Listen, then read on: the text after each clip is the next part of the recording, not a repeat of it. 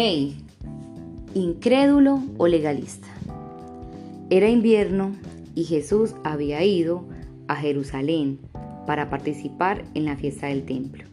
Mientras andaba por los patios del templo, cerca del portón de Salomón, la gente lo rodeó y le preguntó, ¿Hasta cuándo nos tendrás con esta duda? Dinos ahora mismo si eres el Mesías.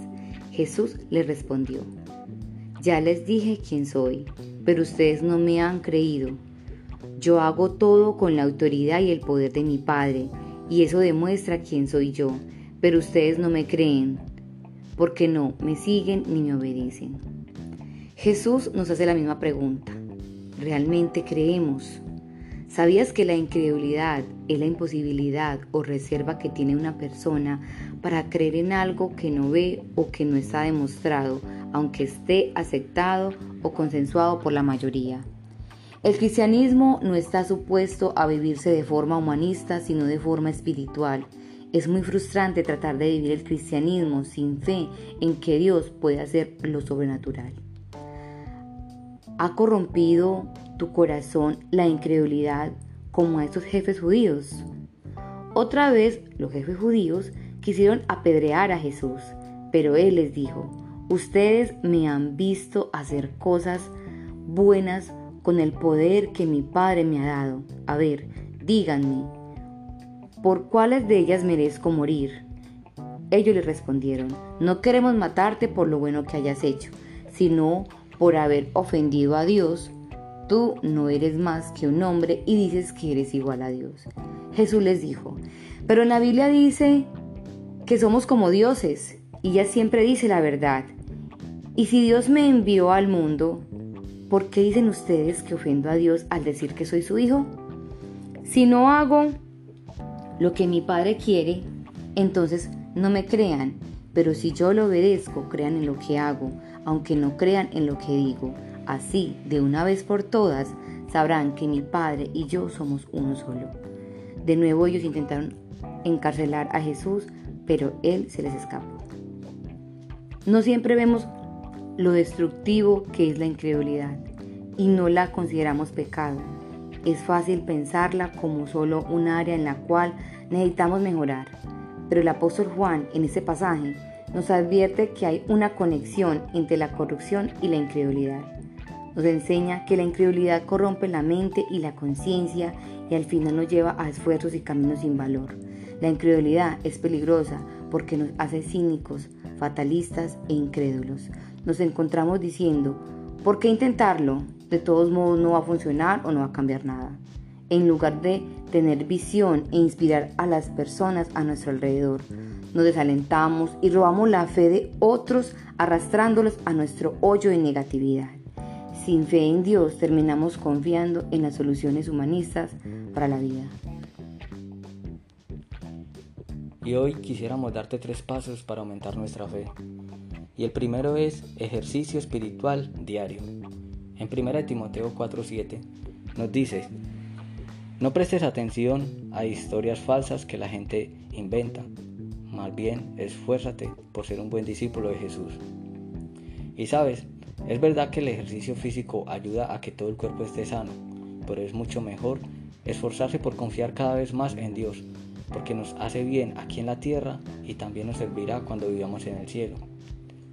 Cuando ejercitamos nuestro cuerpo, podemos ver el progreso en los músculos y en la pérdida del peso. Ejercitarse espiritualmente no siempre resalta de inmediato, pero eventualmente toma forma desarrollando cosas como la resistencia, la visión, la disciplina o la determinación. Dios hoy nos llama a ejercitarnos espiritualmente diariamente. Es por eso que es tan importante orar y leer la Biblia, confesar nuestros pecados y vivir transparentemente, sin importar cómo nos sintamos emocionalmente. Entre más trabajemos en desarrollar estas herramientas espirituales, más crecerá nuestra fe. El segundo paso es hacer cosas que le intimiden. Amados hermanos, ¿de qué le sirve a uno decir que tiene fe si no lo demuestra con sus acciones? ¿Puede esa clase de fe salvar a alguien? Para algunos de nosotros, solo hablar de fe no significa que la tengamos. saber acerca de la fe y tener fe son dos cosas diferentes. El segundo capítulo del libro de Santiago claramente establece que la fe y las acciones van juntas. La única forma de superar la incredulidad es tomando la decisión de hacer cosas que nos asustan, intimidan y retan. lo tercero que queremos compartirte hoy es dejar de retroceder y comenzar la batalla. Los guerreros de Efraín, aunque estaban armados con arcos, dieron la espalda y huyeron el día de la batalla. No cumplieron el pacto de Dios y se negaron a vivir según sus enseñanzas. Salmo 79, 9, 10. ¿De qué batalla estás huyendo hoy? Como los hijos de Efraín, en esta escritura podemos estar equipados con todos los talentos, tecnologías, recursos y educación que el mundo ofrece. Pero si huimos por miedo en vez de luchar, nunca ganaremos la batalla. Todos tenemos batallas en nuestra vida que preferimos evitar, pero evitarlas previene que nuestra vida se mueva hacia adelante en fe. La única forma de superar la incredulidad es dejar de huir y comenzar a luchar. Solo cuando comenzamos a luchar, confirmamos que las promesas de Dios en la Biblia son verdaderas y confiables. Y no importa cuál sea el resultado de la batalla, Dios está moviendo nuestra vida hacia adelante en fe. Sabes, una pequeña cantidad de fe puede cambiarlo todo. El tiempo con Dios no se puede medir por el tiempo que invertimos en los capítulos que leemos. Fe en Dios es el objetivo. La fe es tan potente que solo una pequeña cantidad puede cambiarlo todo y nos permite enfrentarlo todo. Así que terminamos este devocional con el siguiente interrogante.